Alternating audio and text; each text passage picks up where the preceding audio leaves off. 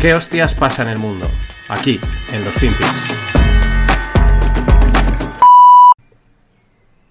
So you have $300,000 of credit cards and personal loans? We have about so 335,000 student loans and about 136,000 in credit cards, 44,000 personal loans, and 35,000 car loans. Okay. Um, how old are you? I'm 29. Okay. So what in the world? So yeah, so I mean, we uh, are you both on this, or is this just one of you that's completely lost your mind? Well, I have the majority of the student loans, and he has the majority of the, of the credit cards. My my credit card debt is about is not great. Okay, so why does he 11,000. why does he at 29 years old run up 100 grand in credit card debt? Well, he's he's 32, but um, I I think it's one of those things where just making really poor financial decisions, thinking be able to pay it down as you go, and then it doesn't it doesn't happen.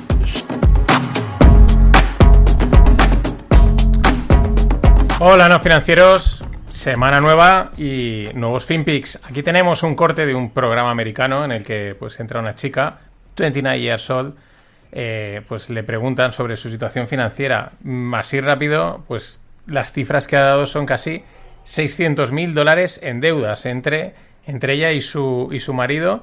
Que hay un momento que le dice, el entrevistador dice, ¿pero estáis los dos en esto? Dice, sí, dice, bueno, yo tengo una parte en la otra, y dice, ¿pero que tenéis 29? Y dice, no, no, tiene 32, ¿no? Como diciendo, hombre, que tiene un poquito más de margen. Pero sí, son 300 y pico mil de deudas de estudios, creo que 40 y pico mil del coche, ciento y pico mil en tarjetas de crédito. Espectacular, ¿no? Eh, pero es que esto, no digo que sea la generalización, pero es una realidad de Estados Unidos. A mí no deja nunca de sorprenderme estas cifras de crédito que se manejan en el país americano, porque son siempre espectaculares. Es, es una barbaridad. Y llama mucho, y bueno, da para reflexión en muchos aspectos. Eh, el estilo de vida ya lo conocemos, pues son consumistas, gastan, eh, se vive al día, se pagan las facturas cuando se pueden, en fin. Eso lo sabemos, eso casi no te sorprende. También quizás las cifras hay que ponerlas en precio europeo, a lo mejor hay que dividirlas eh, pues por dos o por tres o algo así, pues son casi 600 mil dólares en, en gastos y todos sabemos que allí pues todo es bastante más caro, ¿no? A lo mejor por ahí habría que moverlo, pero aún así, eh, aun poniéndolas en un contexto económico, en, en un rango de valoración europeo, es una auténtica pasta solo con 29 años. Eh, vamos, pero la chica tampoco está... La voz tampoco es que esté muy preocupada, se le ve bastante tranquila, se ríe, ¿no? Bueno, ¿sabes? Igual es porque a lo mejor como digo, puede incluso, pues, mm, entre todo su grupo de gente y de cercanos, pues pregunte y sea lo habitual, ir tirando de crédito, ir tirando para adelante. Esto es, a mí siempre me fascina, siempre me llama la atención cuando lo veo, cuando las dos veces que he estado en Estados Unidos de viaje y ves la cantidad de publicidad que hay de crédito, de deuda, eh, cómo se refinancian, incluso me acuerdo que estábamos una vez en un- esp- esperando el autobús y había detrás como una, un- una especie de tienda en el que la gente iba a pagar las facturas, ¿no? Y de repente veías que entraban con un taco de facturas de, y a lo mejor pagaban la, eh, luz de los últimos 3, 4 o 5 meses o el agua y era como, hostia, eh, que, ah, ¿y cómo ha estado pagando? O sea, no le han cortado, no, no le han cortado el agua, le han dejado seguir utilizándolo a crédito, luego cuando puede va y lo paga, pero entonces la empresa también de repente recibe dinero como a 3 o 4 meses más tarde y todo eso también con financiación por medio. ¿Y qué es la otra, la otra cosa que me sorprende? Que no peten más a menudo. O sea, algo así que está tan sustentado en el crédito desde hace mucho tiempo, debería de petar más a menudo. O sea, me parece que hasta que petan poco, ¿no? Es que es, es que es una auténtica locura. Eh, mm, y sabemos que, que, que se mueve mucho crédito y crédito al consumo. Y esto es, te hace pensar, o sea, ¿por qué no petan más a menudo? ¿Por qué no hay más problemas financieros? Dice, no, es que eh, falta cultura financiera. No, eh, en estos casos no es una cuestión de cultura financiera, aunque te digan que sí, es de sentido común. No hace falta tener cultura financiera para saber eh, que estás pidiendo mucho dinero para gastos corrientes. Y eso no es cultura financiera, es básicamente sentido común. Dos y dos son cuatro, ¿no? Pero lo que no me deja de, de darle vuelta es cómo no petan más los americanos. A lo mejor es que hay que ir a ese modelo y darle a la pelota para adelante y tirar para adelante. Y oye, mm, ande yo caliente y ríase la gente, que se suele decir. That's good stuff. That's good stuff, ¿no? Pero es que otro detalle, eh, parece ser que Biden han sacado pues un nuevo Bueno, algo relacionado con hipotecas, una nueva estructura de descuentos, etcétera. Bueno, cosas de estas pues para incentivar eh, el endeudamiento o el acceso a la vivienda. Pero bueno, el tema es que hay una cosa que se llama el FICO Credit Score, que es un, es un scoring de crédito, es una valoración, una puntuación que tienes para pedir crédito. Eh, va de 300 a 850, en el caso este del, del modelo FICO.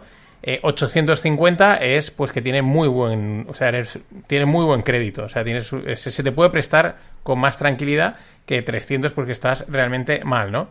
Bueno, pues resulta que la nueva estructura de descuento para la hipoteca es cuanto es al contrario, o sea, tú tienes más score, más FICO score, es decir, es mejor pues en teoría te deberían de, dar más descuento, ¿no? Imagínate, hipoteca al 4. Ah, pero si tienes un FICO de más de 700, pues en vez de un 4 te la dejamos al 3,5. Porque es que te, compensamos que tienes una buena calidad crediticia. Bueno, pues es al contrario. O sea, eh, a partir de cuanto menos FICO score tienes, te, dan, te hace un descuento mayor. O sea, 620 de FICO te da un descuento del 1,75, 740 te da un descuento del, del 1%. O sea, en en las comisiones que se pagan. No sé, no, esto igual es que, bueno, lógicamente, si funciona así, pues es lógico pensar que luego esté endeudado hasta el apuntador y además eh, los que menos lo necesitan, o, sea, menos deberían endeudarse, más endeudados estén, porque claro, se lo ponen a, a, pedir de boca, ¿no? Toma, un descuentito por aquí, otro descuentito por allá. Igual es un error y no es así, pero no deja de llamar la atención. Esto es noticia de Fox News eh, totalmente ahí, o sea, pero bueno, son de estas cosas de los Estados Unidos que es que ya digo, no dejan a mí de sorprenderme una y otra vez. Y mientras nos venimos a Europa, ¿y qué tenemos? Pues que la inflación sigue a lo suyo, ¿vale? Ha bajado a un 6,9, o sea, ha bajado bastante, pero la de fondo sigue ahí. O sea, es decir, esto lo diríamos un poco como que no ha subido tanto, ¿no? Pero respecto a un año, hace un año, la inflación ha subido. O sea, seguimos teniendo inflación, la inflación no ha desaparecido.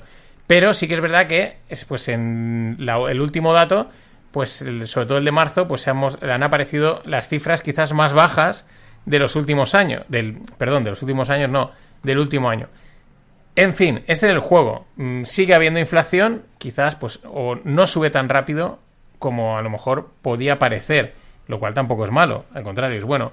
Pero es que en, en Reino Unido, en UK, la inflación está desbocada. O sea, es una auténtica barbaridad. El dato estaba en torno al 12 y pico por cien en marzo del 2023, eh, de este pasado marzo. Vamos, una auténtica barbaridad. Eh, lo curioso es que, aunque la estamos sufriendo todos, la cesta de la compra, etcétera, etcétera, ya em, em, no, sé si, te, si te parece, pero se ha empezado a normalizar. Ya es como, bueno, sí, pues está ahí, ¿no? Ya ya no se habla tanto a nivel de los medios, ya no sale tanta, ya no se le da tanta tralla, ya no se le da tantas vueltas, ya casi, bueno, sí, vale, hay inflación. Bueno, pero seguimos haciendo marcha, ¿no? Lo que es los medios de comunicación, la psicología de masas y cómo también nos acabamos acostumbrando a lo malo.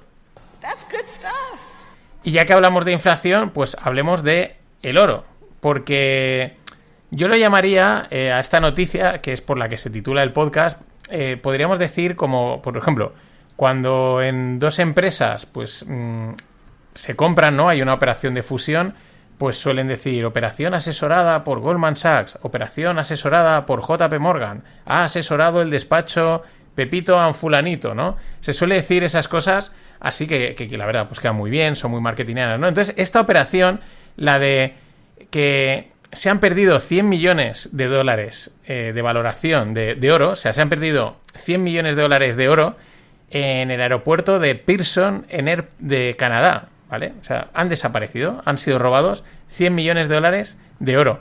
Y yo diría, operación asesorada por el gobierno de España. Eh, recordemos ahí el movimiento de maletitas por arriba, por abajo, que habían venido un avión de Venezuela, etcétera. Es que suena a lo mismo, suena, lo que pasa es que aquí aún dicen, oye, se ha perdido, ¿no? Pero suena lo mismo que se movieron de un lado para otro y de repente, uy, han desaparecido 100 millones de dólares de oro. Ahí por lo menos sabían que era oro. Aquí se decía que era oro, o no, o sí, vete tú a saber, pero que había algo, eso es seguro. Operación asesorada por el gobierno de España. O el oro de Moscú, pues esta vez es el oro de Canadá. Y este es el silbito de Hasbula, que es, es un auténtico crack. Bueno, tenía dudas, pero me llegó el otro día un correo porque el año pasado, eh, con un referral de Tax Down. mm, esto es recomendación libre, es verdad, pues que te tiene un descuento si utilizáis mi, mi enlace y, y, bueno, pues yo me llevo también una comisión.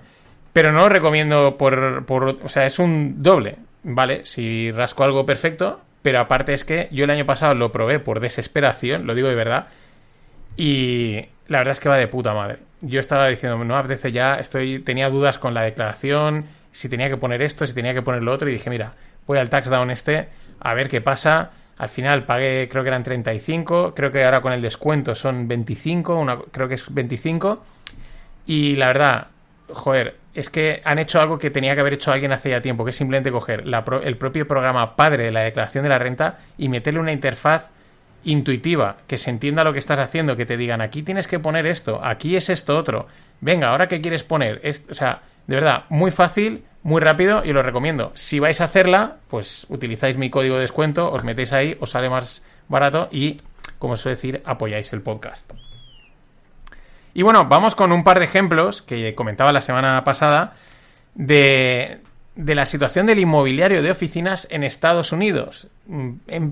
se entiende que debido al teletrabajo hay mucha información, ¿no? Hay quien dice que, bueno, por ejemplo, eh, pues Javier Clemente, eh, Ismael Clemente, perdón, no Javier Clemente, Ismael Clemente, pues dice que al final aquí Europa se está volviendo al ritmo normal de oficinas, etcétera. Sí que es verdad que da sensación, pero también es verdad que no tenemos un sector tecnológico tan importante como en Estados Unidos. Entonces, mm, es una industria o lo que hay es más eh, tradicional, ¿no? Y entonces, como que a lo mejor, pues vale, que se esté volviendo a la oficina o se esté volviendo a demandar que la gente, pues la pise eh, pues parece. Es como normal.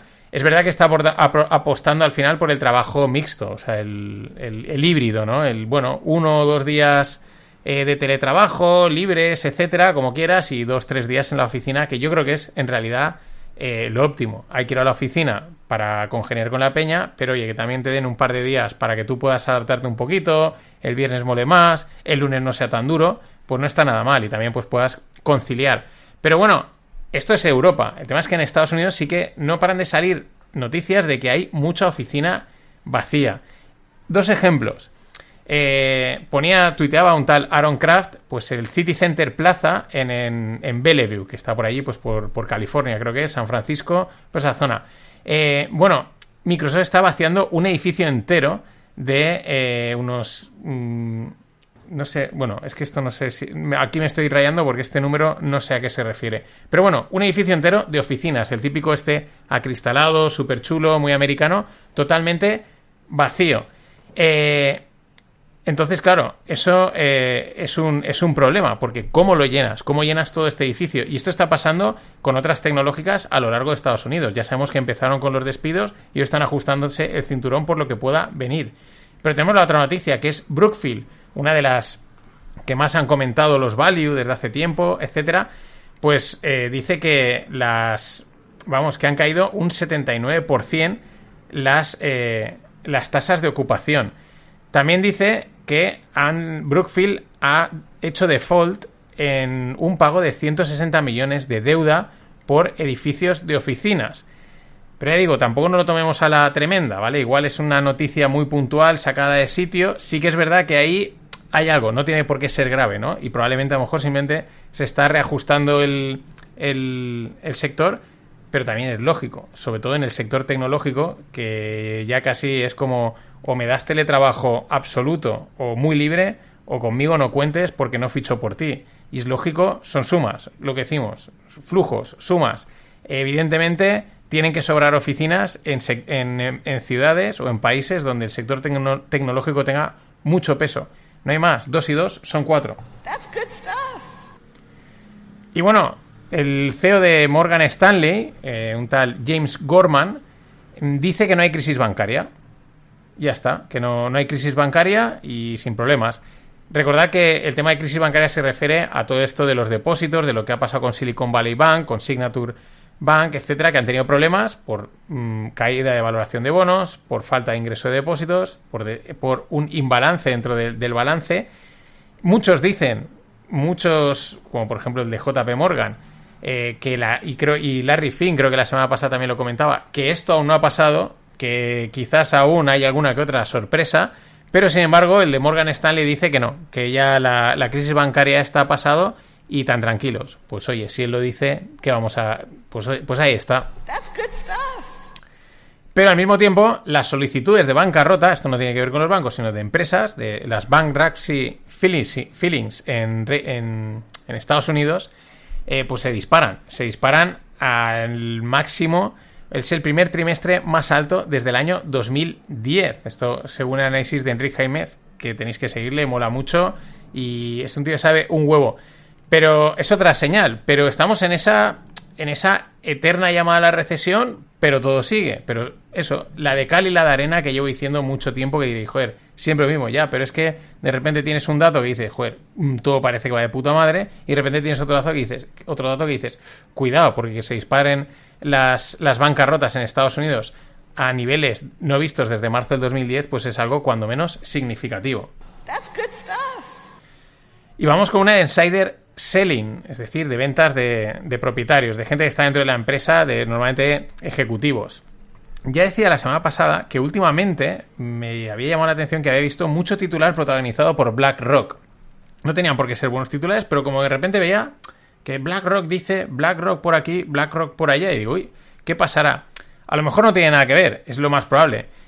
O quizás sí, pero eh, el insider selling es que eh, Larry Fink, el CEO de BlackRock, vende un 7% de sus acciones en BlackRock. Su última mayor venta la hizo antes del COVID. Esto, pues, mm, lo mismo. Se puede interpretar como algo o como nada. Muchas veces, eh, pues, pues a lo mejor son movimientos habituales y luego sale la posverdad de no, es que estaban, eh, esto lo hace cada todos los meses o está vendiendo por motivos fiscales, pero no sé qué, porque tiene no sé cuántos. Pero también es verdad que es otra señal de, de alarma, cuando muchos de los CEOs, ejecutivos y grandes accionistas de grandes empresas se deshacen de posiciones, pues es una eh, suele indicar que ellos, por si acaso, están saliendo un poquito del barco, están reduciendo un poquito su posición, no totalmente. Ya veremos qué dice el tiempo y la eterna recesión. Nada más. Hasta mañana.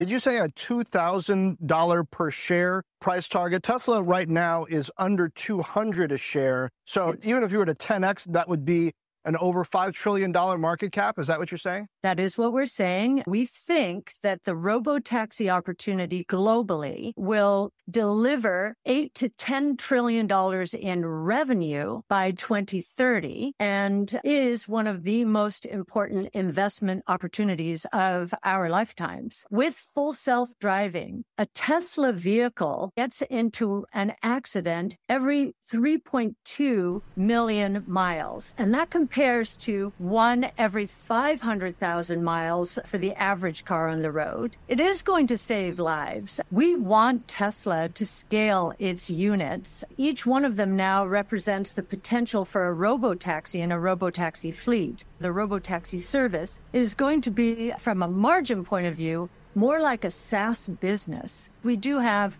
a five year investment time horizon. Our expected value is roughly $2,000, and that's within a range of $1,400 to $2,500, our bear and bull case. 80 to 90% of auto fatalities and auto accidents are caused by human error, and autonomous driving is going to take away the human error, we believe.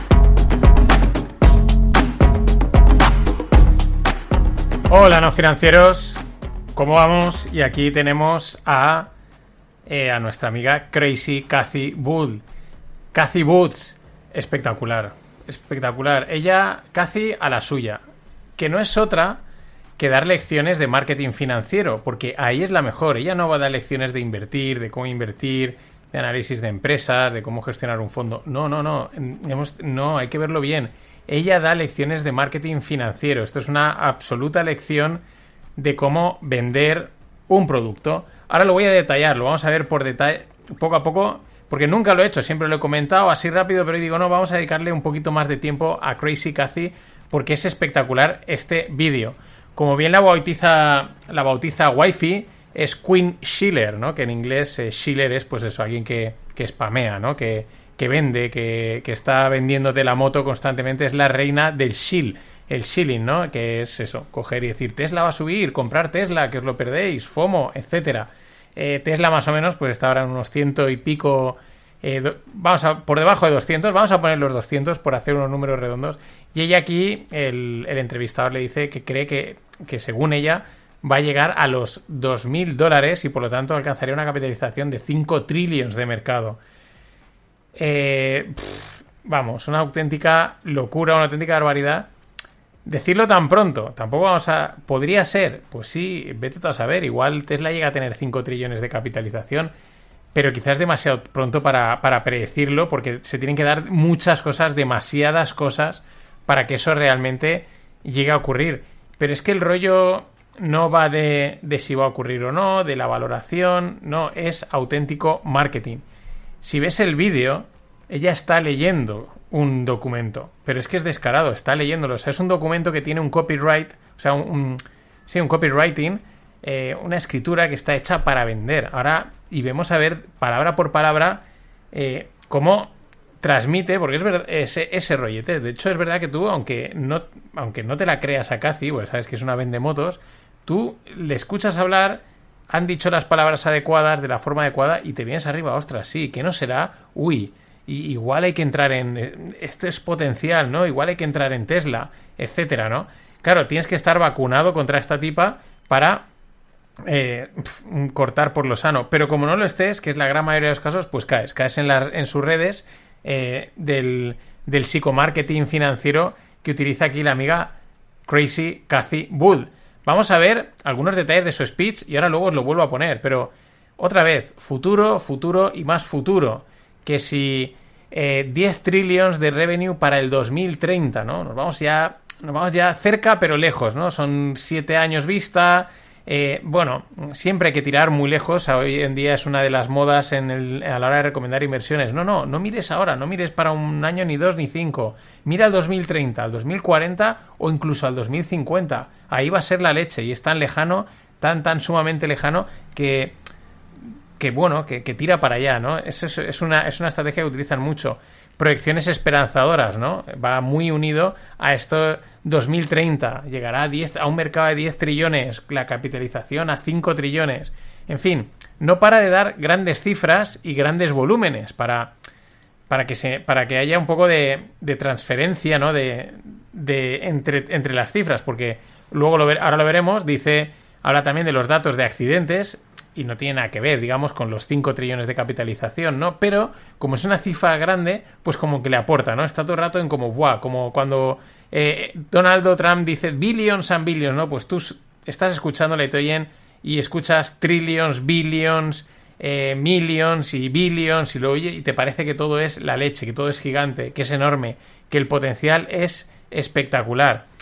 Eh, también mete un elemento que parezca la panacea, que parezca eh, algo pues en esa línea de futuro, de esperanza, de mercado, que es el robotaxi, ¿no? O sea, el robotaxi, ¿no? Como, no, no, es que ahora le ha dado por eso y ahora resulta que el robotaxi es la solución, es el futuro, es el supermercado que no hemos visto nadie, que nadie intuimos, pero ella sí. Palabras que utiliza literalmente, globally, ¿no? Dice globally, trillions, 2030, 2030, Investment Opportunities of Our Lifetime, por favor, esto que nunca falte. Todas es la oportunidad de inversión de tu vida. Todas. No te las pierdas ninguna. Pero esta es la única. Es la, esta, ahora, ahora es esta. Dentro de seis meses veremos cuál es. Globally, Trillions, Investment Opportunities of Our Lifetime. Luego, lo que decía, mete la tasa de accidentes, que casualmente, pues también son unas cifras altas. Dice, every 3.2 million miles compares to every to one every 500,000. Eh, pues es una cifra de accidentes. Está hablando de accidentes, está intentando de vender, fíjate, el robotaxi con la tasa de accidentes. Mm, y eso conectándolo con que mm, va a llegar al, trillón de. a los 5 trillones de capitalización. No tiene ningún sentido no tiene ningún sentido, pero es que el objetivo no es que tenga sentido, el objetivo es embaucarte. Es un texto de marketing, de copywriting Mm, pero vamos, lo habrá hecho uno de los mejores y funciona, ¿no? Porque que un coche tenga una baja tasa de, de accidentes está muy bien, puede ser un argumento de venta, pero no es, a mí no me parece el definitivo. Al final un coche pues tiene que transmitir estatus, poder, dinero, etcétera. Pero eso no le interesa. ¿Por qué? Porque no transmite grandes volúmenes, grandes cifras. 3.2 million miles compares to 1 to every 500,000. En fin, ¿eh? con los 5 trillions, los 2000 potential, luego también dice potential robotaxi and robotaxi fleet, ¿eh? la flota de robotaxis. Es que está muy bien hilado, aunque no lo parezca. Y luego también es como todo, es como es una coctelera, ¿no? Dices yo, eh, ¿qué pondrías en un cóctel? Pues, pues voy a poner todo lo que me gusta o todo lo que suena bien, ¿no? Si faltaba algo, pues mete por ahí al final el Autonomous Vehicle Evidentemente, esto es evidente porque estaba hablando el robotaxi, pero también dice, is more like a SaaS business, ¿no? Un eh, software as a service, ¿no? Es como lo tiene todo, ¿no? O sea, me faltaba aquí una componente, el robotaxi, el vehículo autónomo, los coches, la tecnología, pero aparte es que también es un SaaS, ¿no? O sea, esto lo tiene todo y es globally. Entonces, estáis tontos si no entráis porque es la oportunidad de vuestra vida. Ella sigue a lo suyo, cada loco con su tema, es brutal, es espectacular. Pero es que encima dice que ellos tienen un, un, horizonte de inversión de 5 años, eh, que eso nos lleva, pues teniendo en cuenta estamos mm, a principios o en el primer cuarto de 2023, ella aquí entraría en el 2022-2021, 5 años nos lleva al 2027-2028 máximo. Pero ya estaba hablando antes del 2030, ¿no? O sea, tú ves al 2030, que yo voy al 2027, 2028 y que no sea el 2026 si se me ponen las cosas como yo quiero. Pero ya para cerrar, porque claro, ya te ha puesto en la nube de los Trillions, los Globally, los Potential, el Robotaxi. Bueno, te ha hecho una maraña en la cabeza que no sabes ni por dónde vas, pero estás diciendo, esto es la oportunidad de mi vida. Pero lo cierra ya eh, de manera espectacular, a su, a su estilo. Dice, mi precio objetivo está entre 1.400 y 2.500 dólares. Eh, uno es el escenario bajista, dice The Bear and Bull Case, y el otro es el escenario alcista. Es decir, el escenario bajista es 1.400 dólares, que es multiplicar por 7, el precio actual, y el escenario alcista es multiplicar por 12, por unos 10, 12, que se va a unos 2.500 dólares. No puedes perder, lo único que puedes hacer es forrarte, porque vas a multiplicar por 7, o por 10, o por 12 al 2030, porque es eh, su visión y cómo ella lo, lo, lo ve, ¿no? En fin, el enganche que lleva Cathy, Crazy Cathy Wood, es épico. El enganche que lleva en todas sus posiciones. Pero épico para que tenga que salir a colarla de esta manera. Ya digo, que igual, que igual pasa. Sí, pero mm, aún es demasiado pronto para pronosticar ese tipo de crecimientos. Eso no ha pronosticado nadie de una manera tan loca.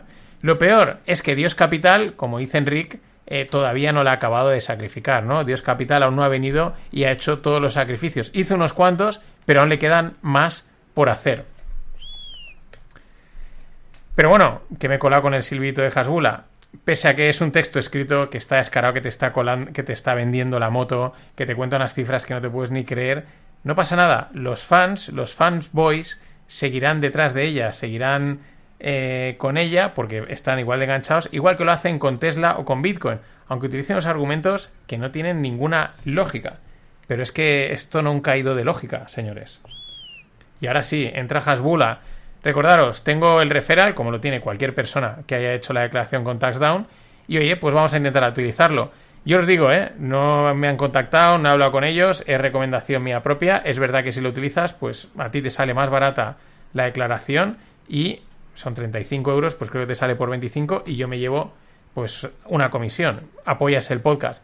Pero si lo recomiendo es porque yo el año pasado lo utilicé. Estaba me estaba quemado porque la declaración siempre te quema y dije voy a probar con estos, pillé la parte gratuita y al final dije voy a pillar la de pago.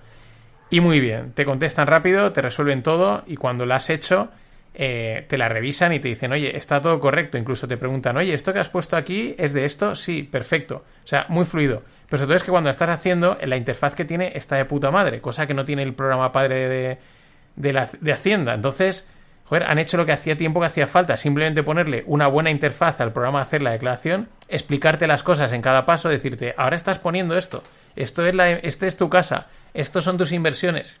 De hecho, ahora han llegado a un acuerdo, con, creo que es con De Giro, y no sé si con Interactive, pero con De Giro seguro, y chupan todos los datos y te ayudan a hacer esa parte de la, de la inversión, con lo cual, la verdad, es que está muy bien. Por eso tenéis el enlace en las notas del episodio o en la newsletter y si lo utilizáis, pues apoyáis al podcast.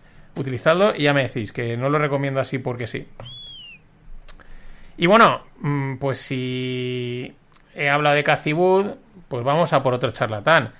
Después de Cathy hay otro que te tiene que venir a la mente de manera instantánea. Aunque hay muchos, ¿eh? La semana pasada hablábamos de Chamaz Palajipitilla este y algún que otro. Pero hay uno por excelencia a la altura de Cathy, que es nuestro amigo Michael Matt Saylor. Quizás te ha preguntado qué es de Michael, qué es de Michael Saylor. Hace tiempo que no se le escucha demasiado. Es verdad que como Bitcoin, pues parece que subió, o sea, bajó, ha subido, ahora se ha estabilizado, pues... Pero no, no, el tío sigue a la suya, el tío sigue eh, cada loco con lo suyo, pero sin dejar que entre nada de cordura. O sea, la locura es la que reina, ¿no? El tío, uno de sus últimos tweets del día 23 de ayer es eh, la típica moneda de así como dorada de Bitcoin, lo cual es, esto, es, bastante curioso que utilicen el oro para referirse a Bitcoin. Esto siempre me ha llamado la atención, pero dice, Bitcoin es una cosa perfecta en un mundo imperfecto, ¿no? Ahí estamos eh, toda la maquinaria, todo el flipe, todo el chute que tienen el bitcoinero a tope. El tío sigue igual, ¿eh? no, no ha cambiado. Tampoco ha salido mucha, últimamente mucho podcast diciendo las suyas. Ha seguido comprando más Bitcoin y acumulando y acumulando. Pero que sepáis, os hago el update, que cada loco con la suya. O sea, el tío sigue en sus 13 y fuera. Recordad también, hace un mes, el 21 de marzo, otro de estos, este lo he mencionado pocas veces, pero es otro de los referentes, ¿no? Lo tienen idolatradísimo y, en fin, Balagis, Balagis. El tío dijo en una entrevista con otro mega pampeador o otro mega shiller como es Pompiliano, otro que hacía tiempo que también estaba muy callado, porque claro, les han dado por todos lados. Pero bueno, este Balagis, que es pues uno de los líderes de esta banda de cripto, dijo el pasado 21 de marzo que Bitcoin llegaría a valer un millón de dólares en tres meses. Porque esto va de fliparse. Esto ya no va a decir va a llegar a valer un millón o 200, sino en tres meses. O sea, mañana. Date prisa, entra ya, te lo vas a perder. Van a pasar en tres meses una serie de condiciones y se van a alinear los planetas de tal manera que tú no lo sabes, él no sabe, pero la consecuencia es que Bitcoin va a valer un millón dentro de tres meses. Ya ha pasado uno, porque estamos ya a 24, eso fue el 21, quedan menos de 60 días para que se cumpla esta predicción. Es acojonante. Lo dice y la peña se lo traga, pero es que se lo tragan y tú ves cómo la gente lo retuitea, lo comenta y dicen, pues no me parece eh, descabellado lo que está diciendo este tío. Y lo dice gente, mm, en fin, que piensas que, que tienen algo sobre, sobre los hombros. Pero es que toda esta gente son yonkis, auténticos yonkis de la nada, y a ellas se agarran como un clavo ardiendo. Pero repito, por favor, que venga el dios capital ya y se los acabe. Para cerrar, porque es lo que mola, y al final también, pues aunque mucha charlatanería, pues da pie a cositas divertidas. Vamos con una buena canción deep fake, pero divertida. Es un fake remix de una entrevista que le hacen a, al amigo Michael Saylor. No llega al mítico fake de los Pudgy Penguins, pero es que, bueno, pues Michael da mucho juego y por qué no ponerla. Así que vamos a ello. Hasta mañana. Michael, what are your thoughts? I like big stacks and I cannot lie. Bitcoin's price just won't deny.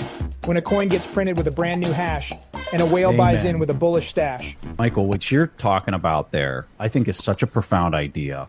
And it's such a profound idea, especially for policymakers. If there's policymakers out there listening to this anywhere in the world, um, they're.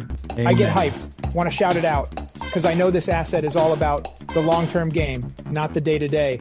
And I'm stacking more every single way you wonder just how filthy and dishonest our news media are. You'll be in the shower and you'll think they're bad, but how bad are they? Well, here's one measure of their badness. You can try this at home. Ask yourself Is any news organization you know of so corrupt that it's willing to hurt you on behalf of its biggest advertisers? Anyone who do that is obviously Pablo Escobar level corrupt and should not be trusted.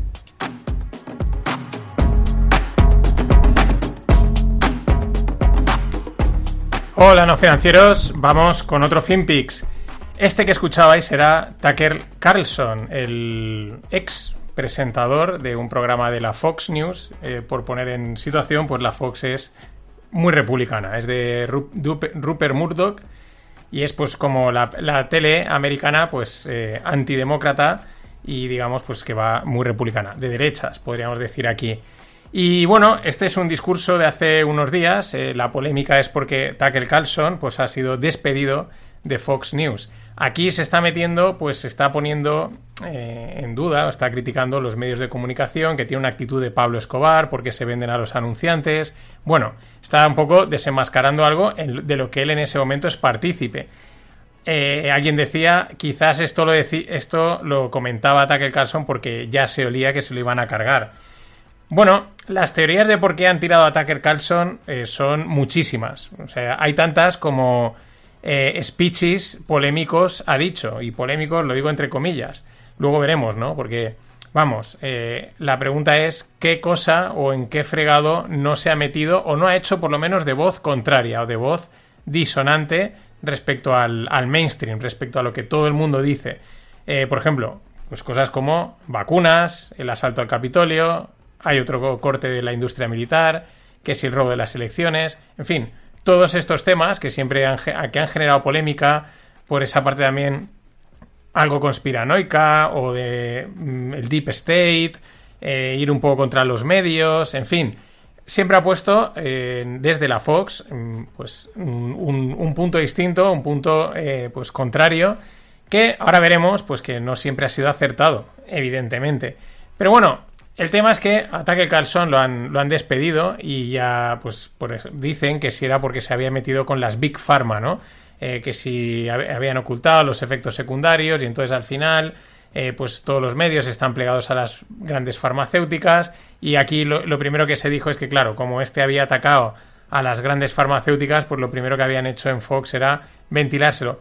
Lo cual, pues tampoco cuadra demasiado por una razón, porque... Mm, ahora, después de todos los discursos, todos los programas que ha hecho, ahora, eh, quiero decir, eh, Rupert Murdoch, que es el máximo mandatario de la Fox, eh, pues mm, quiero decir, cuando tienes a un, a un presentador, sabes perfectamente lo que está diciendo, sabes por qué lo tienes y te interesa tenerlo por esa razón. ¿Por qué? Porque ha dicho no sé qué las vacunas, porque ha dicho no sé qué de, del Capitolio, porque ha dicho no sé más. Mm, de, tirarlo, pues lo hubiesen tirado a la primera de turno, a la primera que hubiese hecho eh, un discurso, ya digo, polémico entre comillas, porque según quien te lo mire te va a decir que es polémico o no. Eh, no cuela, no colaba, pero vamos, mm, por mil cosas, que si dijo un discurso en, en una fundación y dijo no sé qué, que si se metió con no sé cuántos, el otro día también eh, llevaba a un... llevaba a un otro periodista eh, que decía que el problema era que el enemigo no era China, que el enemigo no era Rusia, sino que el enemigo era la industria militar, ¿no? El complejo de la industria militar. Eh, y entonces decía, no, pues este ha sido tirado Tucker Carlson por permitir a decir esto, ¿no? Meterse con la industria militar, en fin. Ha permitido él o a invitados meterse contra todo lo que se supone o se dice que es el deep state, las farmacéuticas, eh, la industria militar, el sector financiero, etcétera, las manos que lo mueven todo, porque las cosas como son lo mueven, pero bueno, que mm, pues lo podrían haber tirado por todas. A mí hacía gracia un resumen que, ponía, que tuiteaba un tal Brian Kassenstein, mm, cito pues porque es de Twitter, y decía, mira, que esto, todo esto sucedió el pasado lunes, ¿no? Dice, la Fox eh, se liquida a Tucker Carlson. Los demócratas en Estados Unidos están celebrándolo, porque claro, era un acicate fuerte. Dice, los republicanos eh, eh, en, Estados Unidos atacan a Fox News a y a Rupert Murdoch y Paul Ryan. ¿Por qué? Pues por tirar a Tucker Carlson. Dice, Rusia Today, que es un medio afín a Rusia, le ha ofrecido trabajo eh, a Tucker, a, Tucker Carlson online. Le dijo, oye, aquí tenemos un, un, puesto para ti. Porque otra de las cosas que decía es que, que si había defendido a Putin, que si, bueno, de todo, eh, imaginaros, ¿no? Eh, de todo lo que puedas imaginar se le ha atribuido o él ha pasado por decirlo. Eh, al mismo tiempo, más cosas que pasan el lunes. La CNN despedía a Don Lemon, que pues la CNN es todo lo contrario a la Fox, pero parece ser que Don Lemon, Lemon pues va, pues es como el Tucker Carlson de la CNN, ¿no? Dice, el, y, el, tío cerraba, dice, la, el panorama de los medios de comunicación americanos está cambiando. Dice, eh, ¿tomará el, periodismo independiente el, panorama eh, general, el mainstream? Bueno, eso ya es quizás tirar demasiado. De momento no. Pero vamos con la explicación que yo he encontrado, que me parece la más plausible, porque como he dicho, después de todo, después de tanto tiempo, eh, digamos, metiéndose con todos, con o sin razón, ¿eh? Y ahora luego veremos que unas veces tenía razón, otras no. Pero después de todo este tiempo metiéndose con todo el mundo y con discursos e invitados y temas polémicos, ahora que por este otro discurso, por el, discurso N más 1 lo tires, no tiene mucho sentido, ¿no? Encaja mucho, mucho mejor o una razón muy deep state, muy, muy, muy conspiranoica, pero eso es, son elucubraciones, o una razón económica, que es la que a mí más me encaja por, por eliminación, ¿no? Lo apuntaba Nacho Montes de Ocas, dice que, mm, bueno, que han despedido porque este Tucker Carlson mintió sobre el fraude de las elecciones, dijo que había habido fraude en las elecciones y era mentira, ¿no? Luego se, por lo menos, eh, él mismo incluso iba a reconocer que era mentira. Debido a eso, la Fox ha tenido que pagar 787 millones para frenar la demanda de Dominion, que es la, empresa que contabiliza los votos, ¿no? Entonces, claro, eh, pues en pocas palabras han tenido que llegar a un acuerdo, el acuerdo es de una auténtica pasta, y que no contase o que el acuerdo no incluyese un hay que largar a este tío, porque puestos a especular, ¿por qué no? Eh, básicamente porque este era una máquina de hacer dinero para la Fox, ahora lo veremos, unas audiencias brutales, líder en todo el país. Eh, entonces, es que el propio Tucker admitió en la demanda y en otra serie de, de, polémicos discursos, pues que él, que él mentía, pero que le servía para generar audiencias. Y, eso es lo que hay, pero es que tampoco nos está diciendo nada que no sepamos o que no olamos eh, eh, o no se huela en prácticamente todos los medios de comunicación importantes y no importantes. Esto incluye también podcasts, canales de YouTube, etcétera, que para ganar audiencia y llegar a gente, pues dicen lo que haya que decir de la forma que sea, porque lo importante es la cifra de seguidores que suba todavía, y Miguel se acordaba también que cuando fuimos a, hacer nuestros roadshows en, el año 2014, pues tú ibas donde los inversores internacionales y decías, oye, pues una SOCIM es un régimen nuevo que ha creado el Estado español y tal, y te decían, lo cambiarán. Hombre, ¿qué coño lo van a cambiar? Spain, OECD, Spain, tal, part of the European Union. Tú explicabas, oye, ahí con una convicción tremenda que no pueden, lo cambiarán. Y ya cuando te poníamos un pesado que no, coño, que no lo van a cambiar y tal, decían, Johnson, ven, Johnson, mira, Johnson es mi compañero de renovables. ¿A ti te cambiaron el régimen? No, a mí me cambiaron el régimen, no, a mí me jodieron vivo y tal, y estos tíos no son fiables, y no sé cuánto, no sé qué. ¿Y qué dices? ¿Y qué dices? Rabo entre las piernas, hasta luego, gracias por el café, esto está muy bien la reunión y nos vamos. Bueno, eh, no me he equivocado. Este corte de Ismael Clemente, eh, de este corte he sacado la primera o la segunda camiseta de la tienda No Financieros. La primera edición, que es la básica, con el logo de No Financieros. Pero de aquí he sacado una frase para eh, la primera, digamos, eh, camiseta así, distinta. Está en dos formatos, una versión Impact, que es como con unas letras más impactantes, y otra versión Low Profile, que es con unas letritas pues, más disimuladas. ¿Por qué? Pues porque en la camiseta pone A mí me jodieron vivo, firmado Johnson de Renovables. Así que entra en la tienda, y échale un vistazo y ya me dices. Seguimos con Tucker Carlson. Vamos a acabar de dar vueltas porque me parece un tema muy, muy interesante que dice mucho, ¿no? O hay, tiene muchísimas aristas, tiene más de lo que mm, quizás podamos llegar a, averiguar, pero representa quizás muchas cosas, ¿no? Mucha tela que cortar y mucho que extraer del asunto Tucker Carlson, por lo menos de lo que sabemos o de lo que yo abstraigo, ¿no? Primero, el juego mediático que al final se traduce en, generar polémica mm, y da igual al, coste que tenga, ¿no? Generar polémica porque eso genera visitas, oyentes, audiencia y finalmente pasta. Y ya digo, esto no solo lo hacen los grandes medios, lo ves en mucho podcast, en mucho canal de YouTube. Eh, yo siempre me meto con ellos, pero donde más lo he visto es, eh, concretamente en el mundo FinTweet se ve mucho. Hay, más de un personaje que pues lo importante es decir y decir y decir, no importa lo que se diga, eh, pero también en el mundo cripto. En el cripto se ha dicho de todo, pero lo importante es estar ahí. Algunos han hecho bastante pasta eh, con, este, con este juego, ¿no? Es el mismo juego de los grandes medios el que también replican muchos canales pequeños, pero es que es, es de lo que va.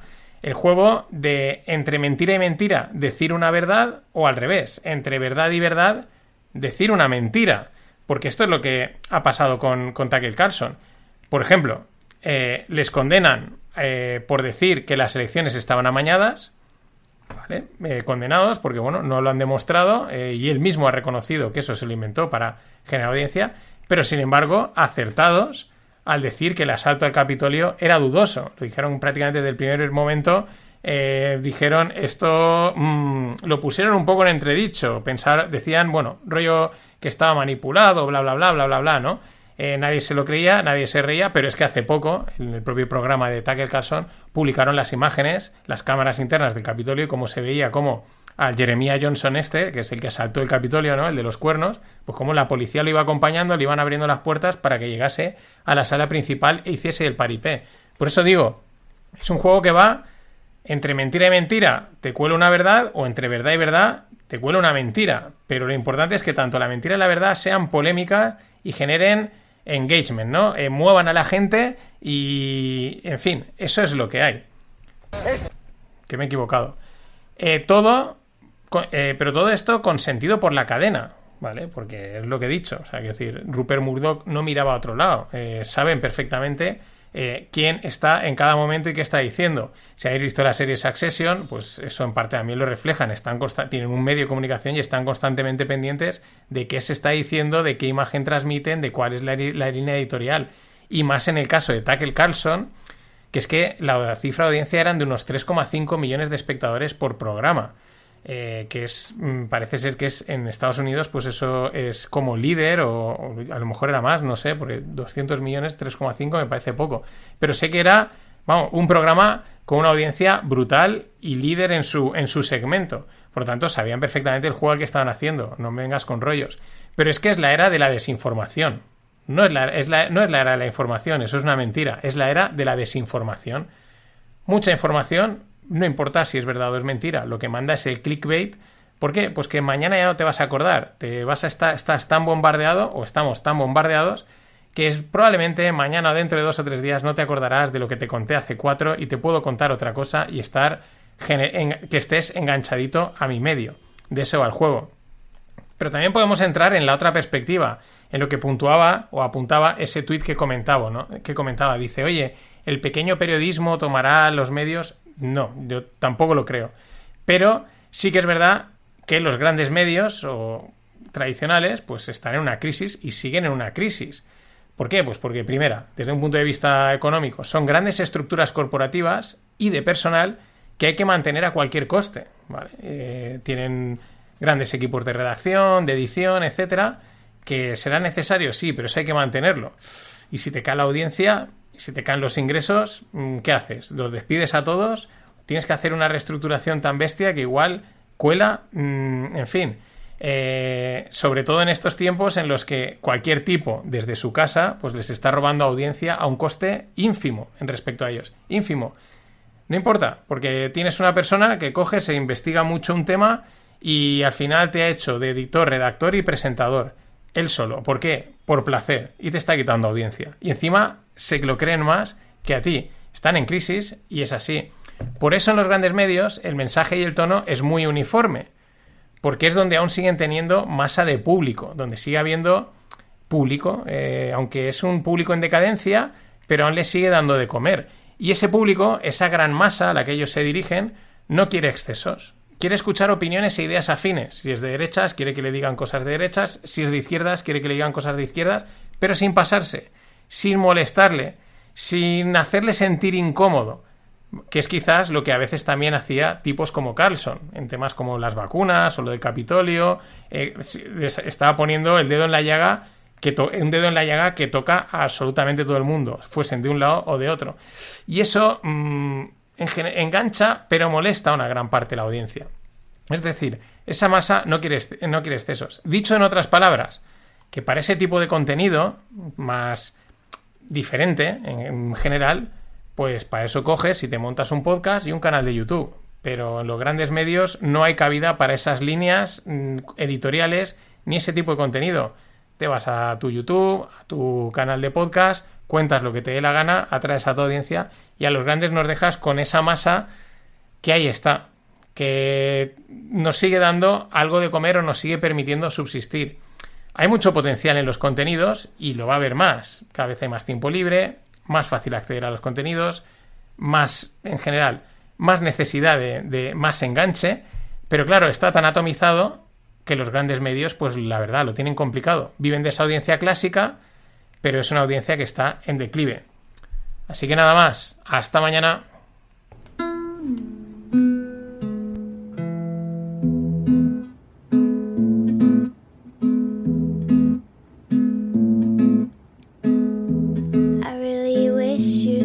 The fuck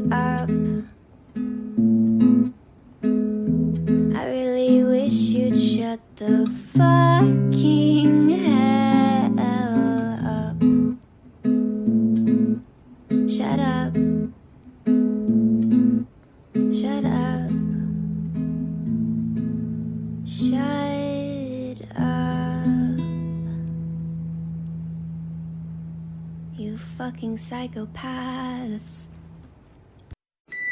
Rebecca put a teacher's creed into words when she said, There's no such thing as someone else's child. No such thing as someone else's child. Our nation's children are all our children. Rebecca. Hola, no financieros. Vamos a rematar la semana y aquí tenemos o escuchamos a nuestro amigo Sleepy Joe Biden. Que, pues, mm, pues bueno, al final ya creo que ya tiene carta blanca para decir lo que le dé la gana. Eh, dice que no hay nada como los niños de, de, de someone else child, ¿no? Dice, no hay nada como los niños de otra gente o de otras personas. Dice, los ni yo creo que ahí hay un poco de lío, pero dice, los niños de nuestra nación, pues son nuestros niños. Y bueno, pues mm, esto, mm, claro, eh, si se lo atribuimos solo a Biden, pues dices, bueno, es que como cada día dice una cosa y a veces se le va un poco, pues, pues bueno, es la anécdota, ¿no? El problema no es ese, el problema es que esto eh, se lo hemos escuchado decir, pues por ejemplo, a una de nuestras ministras aquí en España. También es un mensaje eh, subyacente, o creo que también está en unos carteles así propagandísticos del gobierno chino, eh, todo muy social y todo muy comunista, ¿no? Porque es lo que la tendencia. Social y comunist, eh, todo es de todos, bueno, lo mío es mío y lo tuyo también, ¿no? Tus hijos también y hay que criarlos, el Estado es el que los tiene que criar, el Estado se hace cargo de todo, eh, todo el Estado hasta tus hijos. Luego, pues claro, eso genera conflictos porque ves a una madre y dile que sus hijos son del Estado. Atrévete. Everybody paid in full. Everybody paid in full. O no. Mientras, en Rusia, supuesto intento de asesinato a Putin. Eh, un, eh, parece ser que un, se ha intentado eh, se ha intentado utilizar un dron, un dron kamikaze, el pasado domingo contra Rusia, contra Putin, eh, y sería el servicio secreto ruso. Bueno, esto es una noticia del diario Bild, alemán, que también es verdad que es un poquito propenso al amarillismo, ¿vale? No es que sea ahí... Es de estos que, como ayer contaba, ¿no? Dos mentiras, una verdad, ¿no? Pues van en esa línea. Pero, pues tampoco debería sorprendernos. De todas maneras, eh, las noticias de intentar matar a, sobre todo a dictadores o pseudodictadores, pues son, son un clásico, ¿no? Luego, eh, cuando, pues, mm, por ejemplo, no sé cuántas veces intentó matar a Fidel Castro, a Maduro, a Chávez, y bueno, pues, eh, vamos, es, está a la orden del día y también es normal, ¿no? Everybody paid in full. Pero dice, papá, lo de Víctor, lo de Víctor Orban, porque es que es, eh, vaya genio, eh, entre comillas, ¿vale? Con todos los asteriscos que le queráis meter, pero es que él es, eh, Hungría es miembro de la OTAN y por lo tanto es aliado de Estados Unidos, o sea, bueno, de todos los de la OTAN, y como la OTAN está Europa y Estados Unidos, pues tú si estás ahí dentro eres aliado de todos, ¿no? Pero es que al mismo tiempo dice que Estados Unidos es su principal adversario según los documentos que se han filtrado, ¿no? Eh, Orban pues juega a aliado y a adversario al mismo tiempo, ¿no? Este es de los que quiere rascar de todos los lados, ¿está claro? Greg también nos lo ha contado alguna vez y a todos los lados. Me tengo que llevar bien con los americanos, pero también me tengo que llevar bien con los rusos y con los chinos. ¿Por qué? Porque hay dinero en los dos lados y entonces sacamos dinero en los dos lados y es lo que me interesa. Es un genio y figura absoluto pero en este tipo de cosas pues llama casi más la atención, ¿no? Eh, que llame adversario de Estados Unidos estando dentro de la OTAN. Everybody paid in full. Seguimos con, pero es que seguimos con social, con socialización, ¿no? Con social, soci- todo muy social, todo muy comunista, todo muy público, porque es la, el problema es que ya no es la tendencia a un país, es la tendencia global o por lo menos en los países desarrollados. Los en desarrollo y subdesarrollados, pues ya apaga y vámonos, ¿no? Eh, ¿Por qué? Porque en el litio, eh, las, las minas de litio en Chile, pues van a pasar a estar bajo el control del gobierno. El futuro es la escasez en todo. ¿Por qué? Pues porque si todo lo acaban controlando los gobiernos, todo acaba siendo público, pues ya sabemos que eh, pues no es lo público, no lo cuenten como lo cuenten, no es eficiente, nunca lo es, porque no, porque, porque no lo es, por, naturaleza, y por lo tanto eso siempre se acaba traduciendo en falta de inversiones, en escaseces y un poquito, y algo de corrupción por detrás, ¿no? Al final, pues eso, el problema es que eh, va en lo público, en, además a nivel global, ya no solo en España o en el país en el que estemos, en el que me esté escuchando, eh, lo público está convirtiéndose en un auténtico golem, un auténtico golem que se lo traga todo absolutamente y lo, y lo va, lo va empapando. Por eso quizás mucha gente, mm, entre otras razones, pero aplica él contra el enemigo únete y se hacen funcionarios y ya está, ¿no? O sea, eh, pues contra esto no puedo, la única manera que tengo de pelear contra esto es unirme, me hago funcionario, me meto dentro del sistema y, oye, a funcionar. Pues eso digo que lo mejor que puedes hacer, esto fue idea de un amigo, pero, pero la aplico, o sea, bueno, lo cuento, ¿no? Búscate una mujer o un marido que sea funcionario y ya está, si no lo eres tú. Y así, pues parte de tus ingresos vuelven a casa. O sea, tú cuando ahora estamos a final de mes y te viene el palazo, sobre todo si eres autónomo, pues encima se equivocan y luego dicen, bueno, ya veremos, pero te has equivocado, pero ya veremos, pues mmm, si tu mujer o tu marido pues es funcionario, pues dice, bueno, pues por lo menos una parte me está volviendo. Esta idea me la, me la, me la dio un amigo, mi amigo Alex, que él, pues, él, él, tiene una empresa y su mujer es, es, funcionaria. Entonces dijo, joder, mmm, por lo menos algo me vuelve. Ahí sí que está everybody paid in full in part pero, pero por lo menos, ¿no? Está un poquito la cosa equilibrada. En fin, un auténtico golem. Y vamos con Hugh o Hugh Pill, que es el economista jefe del BOE. Y suelta una píldora, ¿vale? Quizás acorde a su apellido, que es Pill, de píldora. Eh, suelta una píldora que dice que los ingleses tienen que aceptar que ahora son más pobres. Esto lo dice por la inflación. Los datos de la inflación del otro día que comentaba eran un 10 y pico en Reino Unido. Y pues sale a decir que, oye, que la gente acepte que ahora es más pobre por la inflación. Y ya está, y tranquilos, o sea, no... Ya está, ¿no? Es que es... Va de esto, va de aceptar, o mejor dicho, de tragar con todo, o sea, no... Ya no es... Bueno, vamos a solucionar. Ya no, ya no es de vamos a solucionarlo, o vamos a tomar medidas, o te voy a dar una serie de consejos, vamos a intentar. No, no, es mira, acéptalo, ¿vale? O sea, es, por ejemplo, eh, yo ahora cojo, o sea, te cojo, imagínate tú delante y, y, te pego una hostia, ¿no? Y tú, por lo normal es que te cabres, me la intentes devolver, pero te digo, no, no, no, no, calma. Acepta, acepta esta hostia que te pego a palma abierta. Simplemente acéptala y sigue haciendo tu vida. Y acepta todas las que te vengan porque, porque va de esto, va de tragar.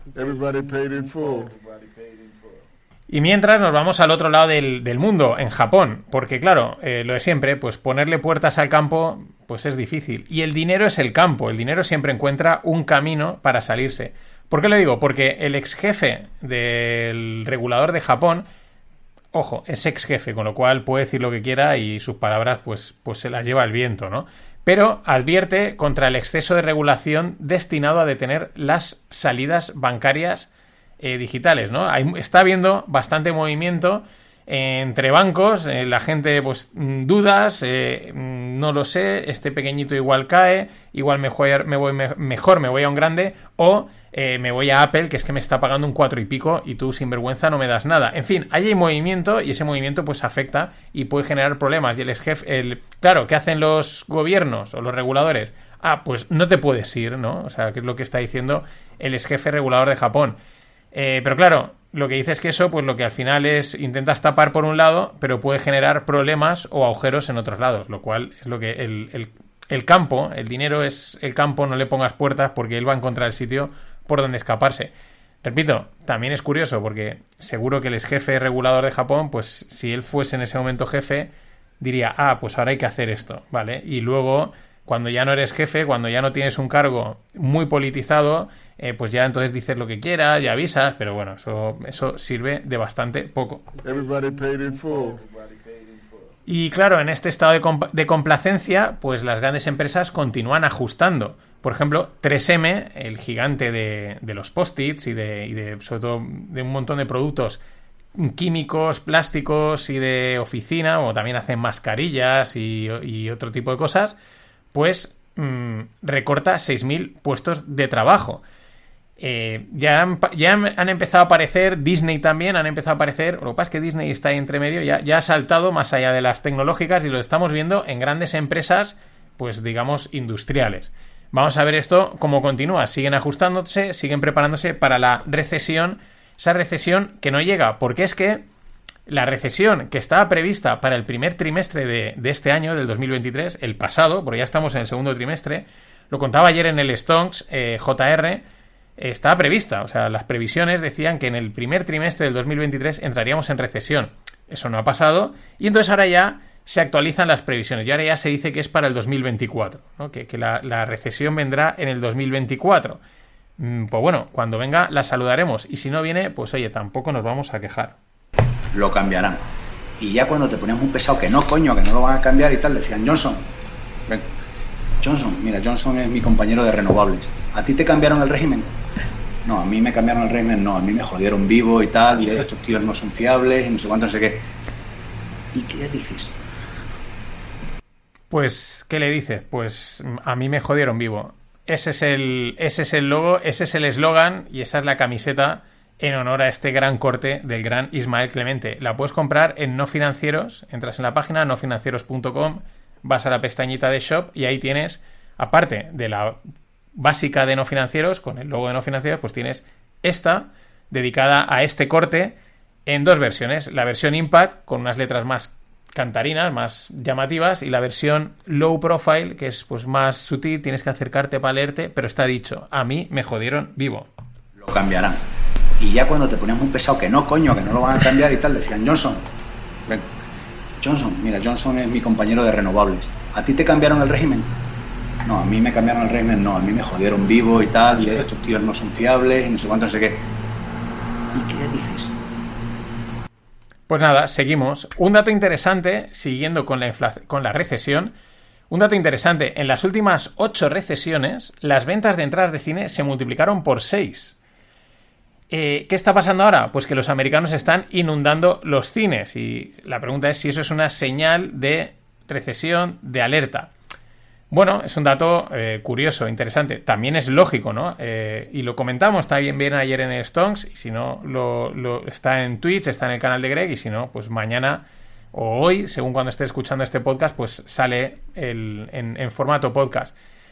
Eh, comentamos escenarios que vemos de que pueden indicar pues que las cosas en la economía no van bien, ¿no? yo comentaba el chino de enfrente de mi casa que repara ropa que tiene unas colas enormes y es una mezcla entre que el tío es muy bueno y muy barato, literalmente, y pues que igual la gente en vez de gastarse el dinero en comprarse unos pantalones nuevos, los repara y los alarga.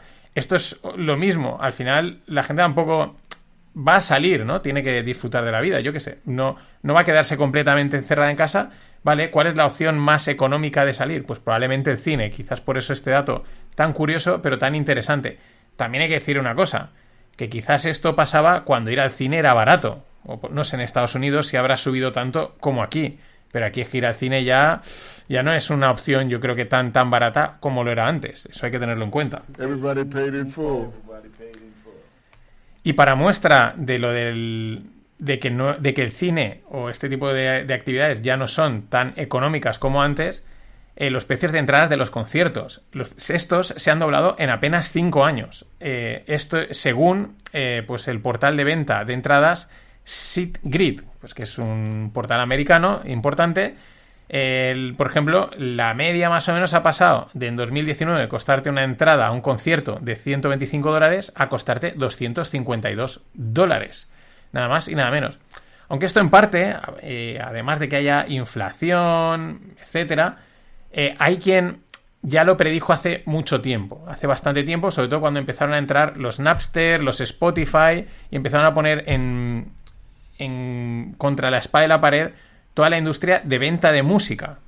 ¿Qué es lo que dijeron? Pues que iban a caer las ventas de discos por culpa de Internet, la gente ya no iba a comprar el CD, el vinilo, el cassette o, lo que, o el minidisc o lo que tocase, ya no iban a comprar como tal, se siguen comprando, pero no tanto. Eh, se, se siguen comprando también en vía online, pero que eso iba a caer y el negocio se iba a mover completamente a los eventos en vivo. Se produce ahí un juego interesante en el que, gracias a que tu música está disponible en Internet de una manera gratis y masiva, llegas a más público y también generas más interés y más demanda por el evento en vivo, ¿no? Por, por esa experiencia en vivo, por, por ir a ver a la persona en, en, el concierto. Si a eso le añadimos, pues, inflación, etcétera, pues tenemos estos, estos, estas cifras eh, que presenta Sid Grid. Everybody paid in full. Y para rematar, y siguiendo en la industria musical, pues adaptarse o morir, o como decía antes, mmm, contra el enemigo, únete. La cantante Grimes ha comunicado que compartirá al 50% los ingresos de las canciones generadas por inteligencia artificial que utilicen su voz. O dicho de otro modo, da permiso para que utilicen su voz vía inteligencia artificial con total libertad, a cambio de compartir el 50% de los beneficios. Contra el enemigo, únete. Me parece genial y me parece también una gran idea de negocio. Me explico la idea. Tienes una gran voz, pero no eres cantante. O no tienes el equipo de que te pueda hacer las canciones, que te pueda, en fin, todo lo que necesitas que no solo es una, una, una buena voz para llegar a hacer una canción. Eh, a lo mejor no tienes los contactos. Oye, coges tu voz, la cargas totalmente en estos sistemas de inteligencia artificial para que puedan meterle a alguien el texto mm, o lo que sea y utilizar tu voz. Y a cambio, pues cobras, ¿no? O sea, puedes decir, oye, tengo una gran voz, la tengo aquí, el que quiera que la utilice, no tienes por qué ser una persona conocida, puedes ser una persona anónima y personas anónimas con grandes voces hay muchísimas. La subes, la cargas, a cambio, tú cobras un porcentaje de las ventas que se generen con esa voz, bien la utilicen para un para grabar un curso, para un spot, para lo que sea, y ganas pasta. Esto es lo que decía, cuando empecé a hablar de la inteligencia artificial, dije, no acabo de ver modelos de negocio, me cuesta ver aún cosas. Pues mira, aquí tenemos uno, ¿vale? Mm, que la gente pueda utilizar tu voz y a cambio de ello cobrar. Esto también da pie a otra cosa muy interesante que es el crowd creative, o sea, la, creatividad, la creación descentralizada. Es decir, alguien que juntas a tres personas, más o menos, que puedas necesitar para hacer una canción. Antes, pues una persona tenía que moverse. Imagínate, el que escribe canciones, pues tiene que buscar al cantante, tiene que buscar al que le produce, tiene que buscarlo todo y juntarlo. También tener la suerte de que en su ciudad, en su lugar, eso lo pueda hacer. Ahora no, ahora es buscar una voz que me encaje, porque yo soy el que escribe las canciones, o yo soy quien canta, y voy a buscar el poema y que me lo adapte. Y luego está la parte musical. El potencial es enorme, y este es un mero ejemplo. Nada más, buen fin de... Ojo, el sábado sale la nueva tertulia. Voy a grabarla en breve. Nos vemos. Ladies and gentlemen, the weekend.